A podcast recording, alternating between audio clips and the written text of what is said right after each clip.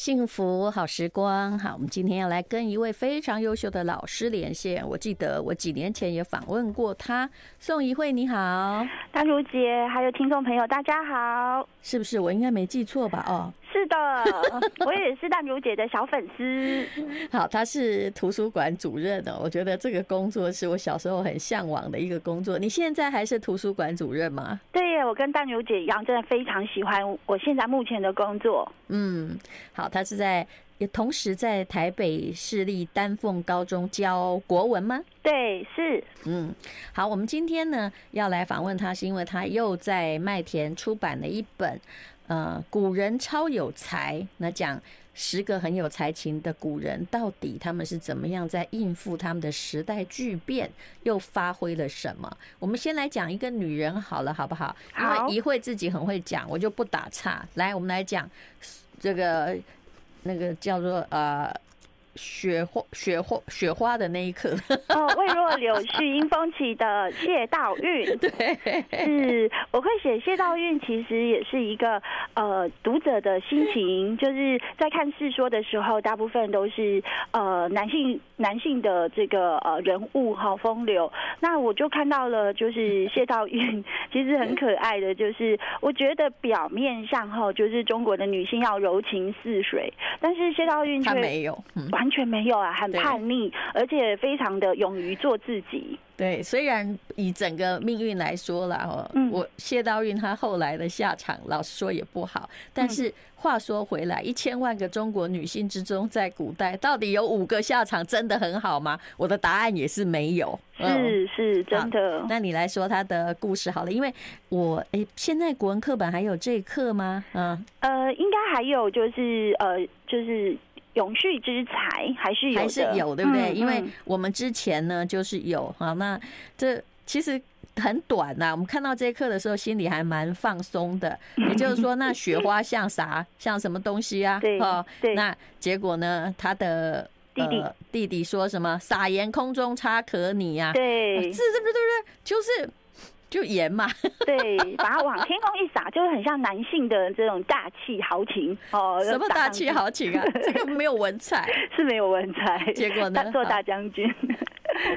是，然后道韞说：“未若柳絮因风起呀，你为什么不形容成柳絮呢？”对，这就是感性与这种呃理性脑对是的不同。好，对，那后来他怎么了？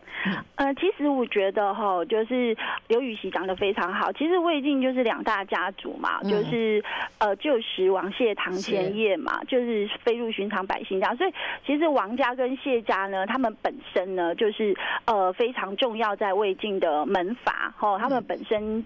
不只是呃亲上加亲啊，也就是说，其实谢安很疼他，谢安非常的疼谢道韫。嗯、那他出生的不是豪门，是超级豪门，而且是政商豪门。嗯、所以他的叔父其实谢安就是从小就是会觉得说，哇，我们家这女性呢，一点都不输给家里的这些呃直直辈的男生，所以他就非常的喜欢他，所以他其实帮他挑他的这个伴侣，其实挑的很用心。嗯、那刚开始他看。上的其实是那个雪雪夜访贷的王子游，也就是王徽之。嗯、那这个这个男的，就是真的非常，其实他不用用心啊，怡辉老师，对王就嫁谢，谢就嫁王。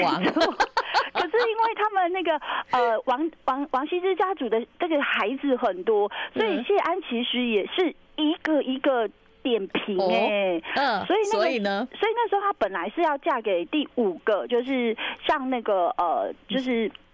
血液房贷的王子维，王子游。那可是王子游的可怕就是，你看他，他可以半夜找你去吃宵夜，然后到了这个呃宵夜摊之后，他说我没有兴致了，我们回家。哦，哇，这个有点把谢安吓到了。这个情绪就是情商不会很高，也不顾别人的想法，因为他们都是咸金汤匙的子弟。没错，很放浪不羁啦。但是他的这种风流哦，却是名名传天下。因为魏晋的风流人物大概都要有这样自己的性格。然后老七呢，其实也王献之呢，他其实就是书法写的最好。嗯、然后这时候呢，其实大家都会想，不是老五就老七，怎么会嫁一个这个他他的先生很平庸，就是、嗯、呃第二个儿子王灵芝。那刚开始安全的，对对，他觉得安全男人是好男人。其实这个呃谢家的选法。这个长辈也是有他的道理，嗯，非常有道理。因为哦，一个太出色的女性，如果再配一个非常出色、有个性的老公，其实会常常有冲突的耶。嗯，对。那所以她刚嫁过去的时候，她很伤心哎，她一度回娘家说她要离婚，很有个性哦。她跑去娘家说，这个人真的我完全无法接受，怎么会这么糟糕？然后她甚至把他们这个谢家每个男人拿出来讲，你看我爸，你再看我叔叔谢安，你，你这个可以把它仔细点评一下好了。为什么会觉得自己的老公糟糕呢？因为他觉得说，来来看一下我爸，我爸可是个大将军哦，整个天下呢，他说他说什么就是什么，而且他带兵如神，他还是个文人将军。对，那、嗯、你再看看我叔父谢安，说风采有风采，说外貌。哎、欸，真的是一级帅的，真的就是美男子。然后疼老婆，真的就是国民老公，就是没有一个缺点。后来谢安就安慰他说：“ 哇，你怎么把自己老公讲的这么的 糟糕？哈，来来来来来，让我来点评给你看。”他说啊，其实你老公啊，真的是一个温柔敦厚，只是不善言辞，有点刚毅木讷。然后呢，我觉得他走的就是中庸。哎，我觉得现在很聪明。他说：“你看，写书法写得好。”虽然不是第一名，但第二名也不错，所以他一直什么都帮他选 CP，他都选第二名的，对，最高的，对对对，全部要加起来，然后性格要好，要有才学，然后也要有人缘，所以其实老二的人缘很好，因为他情绪非常非常稳定，所以在家人之间、兄弟之间 也不太有冲突，然后他也不喜欢哈，他不喜欢就是站在舞台上，非常低调，嗯，所以后来现在就说不会惹祸吧。不会，对不对？对，然后又非常，嗯、不过他最后惹祸也是因为他很低调，低调，嗯，信信仰了这个道教里面的这种呃这种无为啦，哈，随遇而安啦，不知进取，就是其实人的性格有时候他的优势也会是他的劣势，他的机会也会是他的威胁啦，嗯、对。所以在我在看这一段的时候，其实我自己内心其实是有很多的反思。我常常都在想，吼，面对自己的这个感情啊，常常我们所想的应该都是呃书本里面的那个爱情的一种印象。可是真的柴米油盐酱醋茶这种现实，才是考验我们自己跟自己选择的人能够好好过日子，真的蛮重要的一种智慧跟修为。对。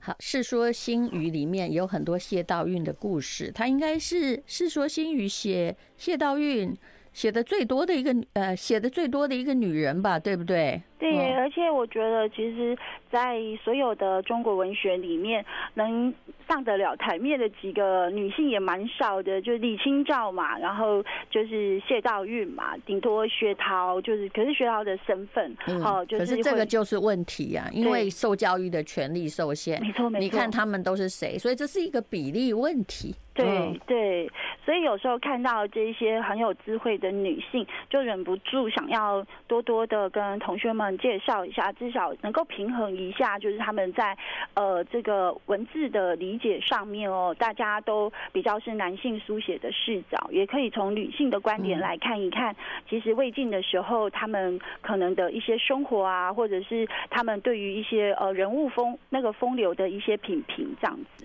是你自己有在这书里面引那个晋书王灵之妻谢氏传，我就基本上觉得这个晋书里面有一个有某人的太太谢氏的传，就是一个有趣的事情。请问谁写别人的太太在史书里面，对不对？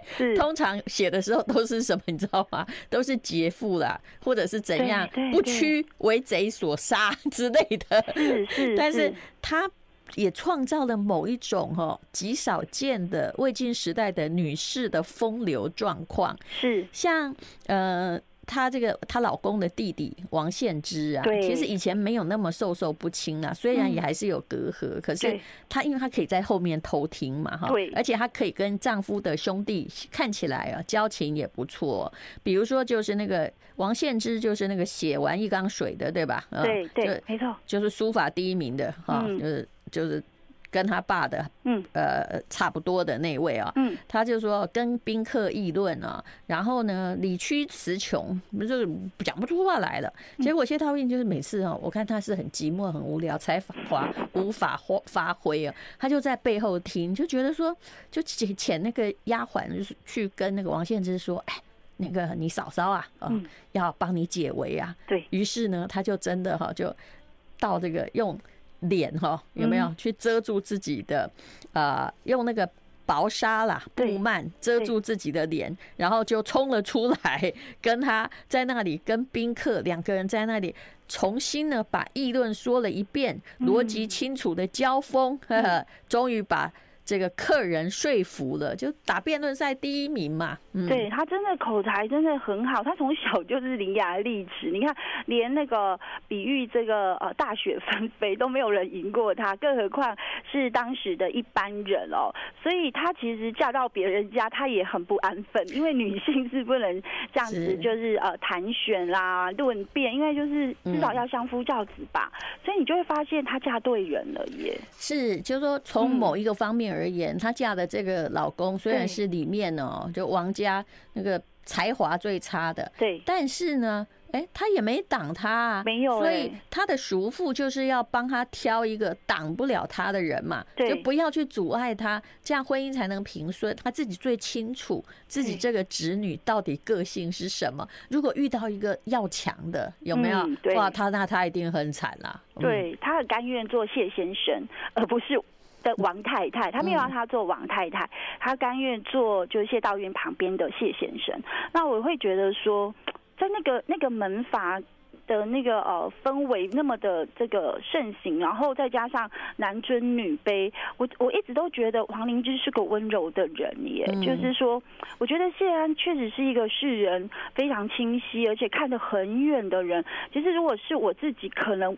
我会我会选择说，哎，像王子有这种，呃，天下人都觉得他是风流第一名，或者是非常有才情，我会觉得，哎，这个让自己的小孩或朋友去认识，好像感觉比较能够匹敌或是匹配。可是后来我真的觉得婚姻就是一个很。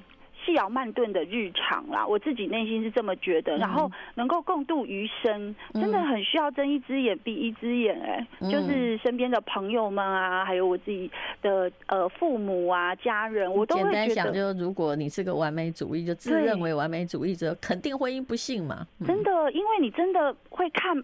就是呃，半年内我们对于这个爱的人，其实大脑它都会一直分泌一种很就是那种多巴胺，会让你很喜欢。刚开始啦，对，可是半年后最多哎，大脑真的最多半年后就清醒了，所以他清醒之后。如果你还没有结婚，那就很漫长的，你要去磨合哎，所以我就觉得说，其实一年不结，到最后就是等于没有了。那个对，爱情长跑也不会结啦。对，真的真的。所以王灵芝其实我觉得就是说，他他心甘情愿就是呃接受了这样子的一个呃完美太太吧，而且也是一个呃理性脑、文文学脑都兼具的一个呃非常应该是地表最强的太太。所以他也就真的甘心没有声音，所以你看他最后不是就跑去修炼，然后去求仙 求道，安安定他自己，做一个应试那个呃未尽隐士的那种那种气度。呃，一会，我跟你讲，是，其实你要想想苏格拉底说的，对，他说呢。为什么他会变成一个哲学家？是可能也有一个脾气暴烈无常的老婆，所以他一直在问这个问题。王凝之后来他越来越收敛，也可能是因为这个问题。比如说遇到孙恩作乱啊，反正那个时候哦，就乱很多啦。对。然后他不但没有去搞他的军队，因为他那时候应该是在当地方长官嘛，对不对？对。他每天就在那里求神问卜啊、占星啊、卜卦啊，然后呢，就一直在祈祷哦，我觉得他很适合当现以现在而言很适合当教会的牧师啦。然后一直在祈祷，希望百姓不要受战火的困扰。对，然后希望有上天哦，赶快天降神奇来跟叛军对抗。结果呢？结果就是他超温柔的，好可怕的这个灾难。对，所以我会觉得说。真的，人是因为性格而兴，也会因为性格而灭。有的时候，真的也要去正视自己走到一个极端的时候，可能会带来本来是优势，然后带来的这些一些威胁跟困扰啦。嗯，好，所以。后来呢？你看，真的很惨，很惨，很惨，真的，整个家里都被灭门了。对啊，然后谢道韫本来也会被杀，结果你知道这时候他怎么样？他也够强悍的，很凶他就拿着利刃，那时候他年纪不小了吧？对，中年妇女，应该超过五十岁了吧？很夸张哎！我我看到这一段，他就带着家里的女眷说：“不行，反正我们总得死，那就奋勇杀敌。”结果呢？哎，杀出去之后还是被俘虏了。对，那被俘虏的时候哦，本来是通常他们。我应该说哈，女人不一定会被杀啦。但 I like 103, I like 我们今天讲的是麦田出版宋怡慧写的《国学潮人志》，古人超有才。那如果你呃家里有孩子，他们要读国文或读得不太通的话，把这个故事给他，因为宋老师是很会说故事的。好，那我们来讲到，他就。拿着刀啊，就冲出去了，当然还是打不过嘛，被俘虏了，那怎么办呢？呃，被俘虏之后呢，其实这个呃孙恩呐、啊，虽然是一个很歹毒残暴的人，可是他真的被这个女人的形象吓死了。他就会想说，一般女生不是就会跪地求饶嘛，或者说，哎、欸，不要杀我啊，或是帮我们留个命脉。可是呢，他就对着他，而且他知道他是谢道韫了，对，而且他对着他大义凛然的骂了很很久、欸。哎，我我就想说，这也太猛了。然后，所以我觉得孙恩其实也有一点，就是呃被。一个女性的才华跟那个勇气，她会觉得连男人都不如她，嗯，所以她收敛。那里面禁书就说她收敛了她这可怕的样子，就杀人如麻嘛。可是呢，他就说最后他真的答应他，就不不杀他的外孙刘陶。那我看到这里的时候，我觉得呃后面那个还蛮温暖，真的看不出来是个杀人狂魔，就是他还护送，真的用教子哎，就是用就是现在所说的，就是非常恭谨的方式送他回故乡，哎，嗯，啊，我看到这一段的时候，我就会觉得说，天哪，这个也是真的只有谢道韫做得出来，一般人真的没有这样子的一种，呃。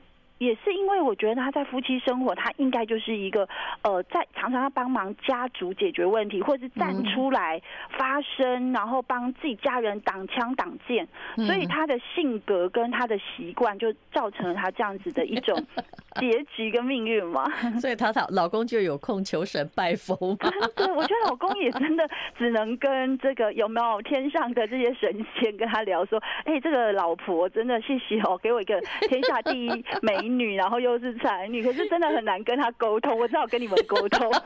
我觉得我有这样的一种一种角色的一种理解。虽然我们这样讲有点不公平啦，因为每一次我们也常会被问到说啊，那你老公应该，其实他们那个眼神看着就是说，嗯，你你这样这么会讲话，老公应该很倒霉吧？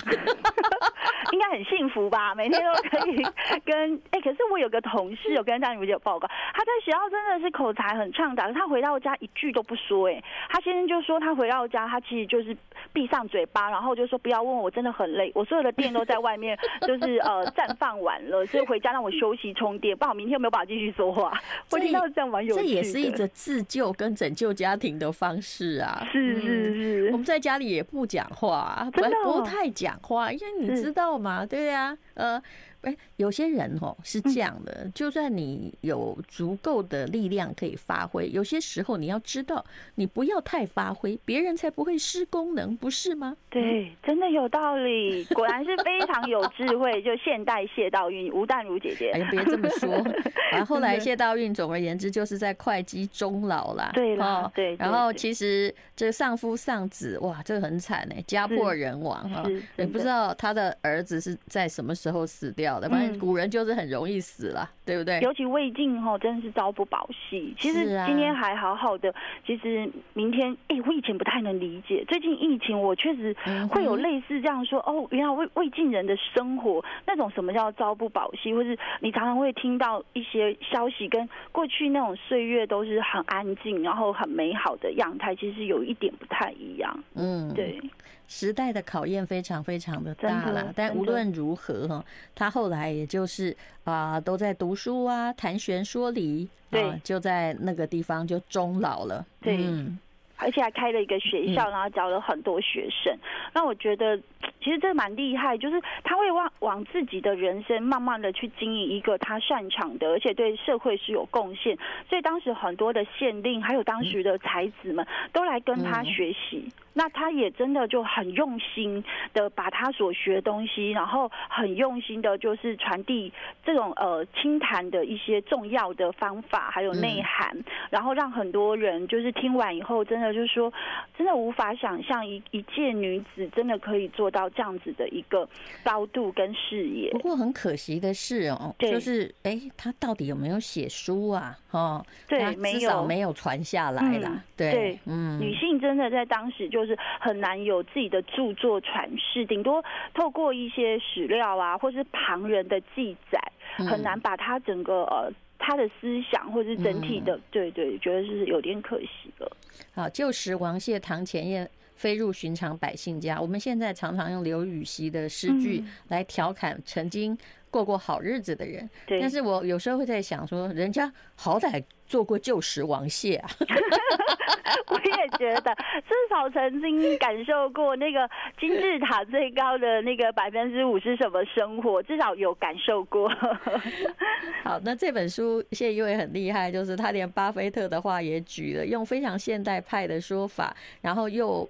绝不遗忘哦，这个人物的本意，然后来讲他的故事哦。好，我们接下来来讲大家都认识的诸葛亮。好了，来，你怎么看诸葛亮的？其实我觉得诸葛亮可以带给呃读者最重要是职涯的选择。嗯，我觉得一般人都会想要去那个百大公司或是 number one 的公司，嗯，可是我觉得诸葛亮没有，他连这个第二名的公司里面有一个大魔王在，也就是周瑜，他太聪明，这个总经理你其实很难跟他合作，所以他就挑了一个新创公司，就是蜀汉。来，那个我觉得哈。我要这么说哈，如果从商学院说法，就是鸡蛋不要放同一个篮子。你看诸葛家在乱世多聪明，他们其实想的不是自己，其实他们想的也是家族。说，你看他们家三三只哈，这个非常亲近的家族，对。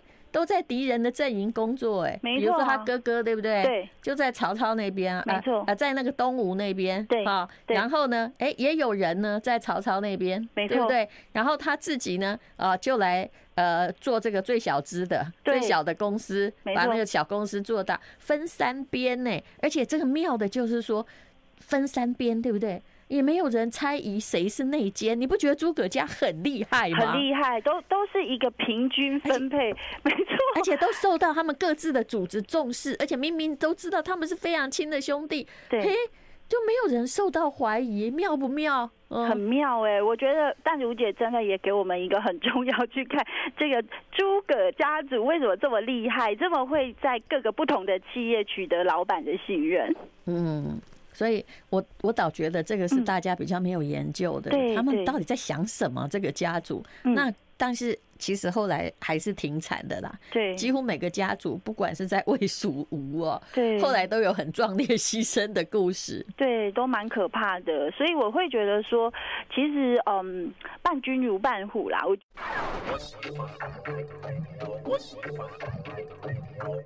幸福好时光，我们今天访问的是宋怡慧，她是一个国文老师，也是一个高中的图书馆主任。好，那我们现在来谈谈诸葛亮的选择，来讲求偶好了。我们今天讲的 软性一点，你没有发现吗？那个求偶跟他们家的政治分布同样是出信。同样是一个理性抉择啊，非常理性。我觉得诸葛亮他其实不知道为什么是是被金城武给，就是 对那个电影给他，就是有一点算是呃，我觉得那个印象很鲜明，所以我在写的时候不知道为什么一直想到金城武。没错，那个我也是为什么？那但如姐就是类似这样，然后我就会一直出现那个有没有单单身高冷男这种这种形象，然后我就会想说，好，我也很想知道金城武他到底会跟怎样的女子成为家人？对，然后就很神秘。欸、我跟你讲哦，如果就算我是曹操，遇到那个如果诸葛亮长得像金城武，或者是我是那个孙权呐，我绝对不会杀他。但是我们两个女性视角，会不会男性会很嫉 妒啊？一定会杀他。对，会觉得说，哎、欸，尤其曹操，这世界上应该不管他长怎样，他都觉得他最帅，他最有才华。哦，他没有觉得他很帅哦。你应该记得那个故事，有人跑来，哇，你看这种哦，我觉得你看大家就很会读，很就是很喜欢读古籍的。我还没有讲，他就知道我要讲哪个故事。来，我要讲哪个故事？是不是你要讲那个？哎、欸，有使者跑来。对，来，你把它讲完。哎、欸，我你你先讲了。好，我讲了，一定是的，就是有人要找跑来看那个曹操，他觉得自己长丑嘛，对不对？个儿又矮，他就不好意思，他就躲起来，躲在旁边，假装他的中郎将，就是说老板当秘书，秘书当老板。结果那个使者呢，回到了那个呃自己的国家之后，人家问他说，因为他看到是假曹操，问他说曹操怎么啦？他。本来呢，曹操应该期待说：“哎呀，他回去告诉他主公，曹操长很帅，或对不对？”对。然后他就说：“没有，那个人哈没啥，这个曹操没啥，导致他旁边那个秘书，对，是个人才，就是曹操装的那个秘书。”嗯，哎、欸，这个人好厉害哦！我就觉得他心机很重，会不会他早就知道，就是呃，曹操其实就是那个秘书装的故意的？他就知道啊，你知道人的眼神是遮不了的呀，哦、对不对？老板的眼神、呃，尤其是在古代，你书读多少，有多聪明，全写脸上了。我想，哎、欸，好，我们现在要讲求求偶来，呃，我不要打断你的话。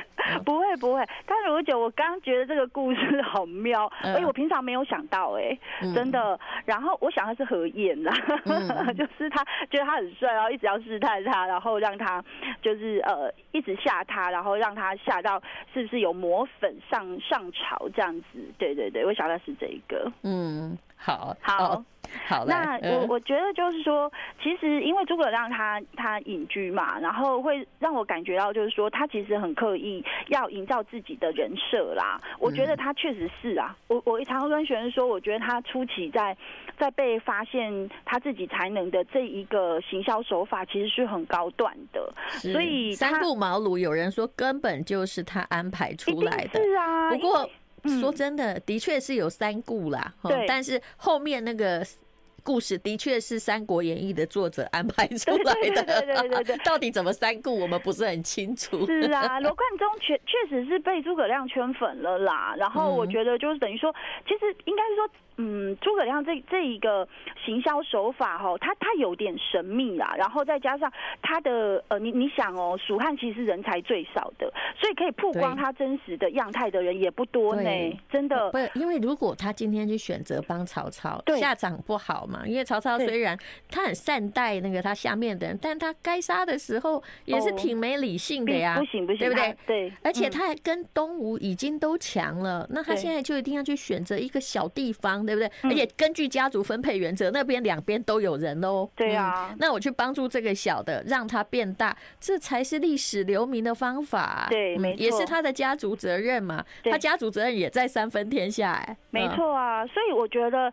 其实很重要的就是诸葛家族哦，不只是呃男的很会找老板，女的也很会嫁，也都是嫁给就是当时呢各各个地方的权贵或者是政治领袖，是不是？就真的。一定有家族的一个锦囊妙计，说你们以后要怎样怎样。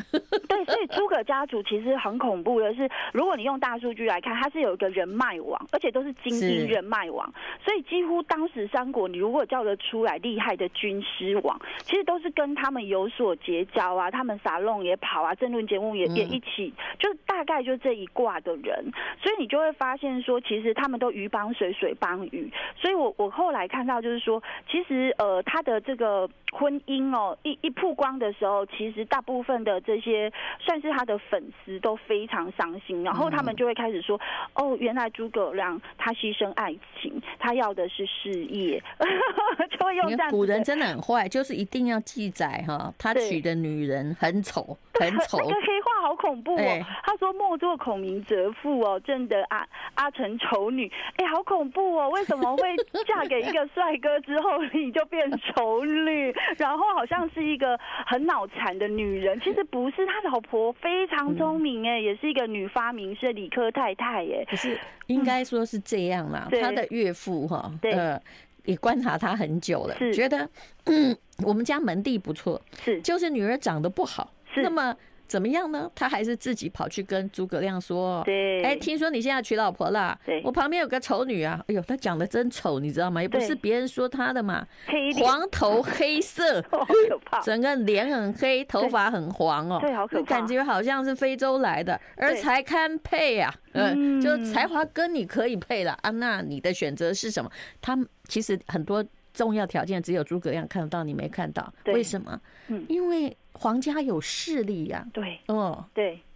没错，而且我觉得他根本不在家啊，所以我让他们跟学生，他有想到他以后的人生都住在公司，或者是在海外，对，所以他每天鞠躬鞠躬尽瘁，死而后已，然后什么大小这个公文他都自己批，搞到半夜三更，就是不想回家，对吧？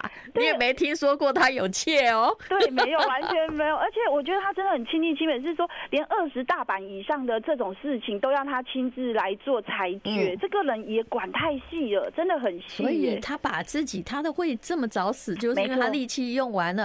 他本来应该当宰相，他把自己同时也当县令用啊。没错啦，真的，我有时候看到后面，我觉得司马懿确实是高高明跟高超，活得久最重要。对，而且他可以就是 不把所有的敌人，就是搞得每个人都想要，就是把他从舞台上弄下来，就大家都是朋友，大家都是我的老师。我觉得这一点他算是呃，真的是很高明的人。是，不过他司马懿真狠，你看看，他真的很狠。对，他后来他在对付应该是曹真吧？没错，没错，没错。就我我就趁你哈跟皇帝啊去扫墓，还是去这个春。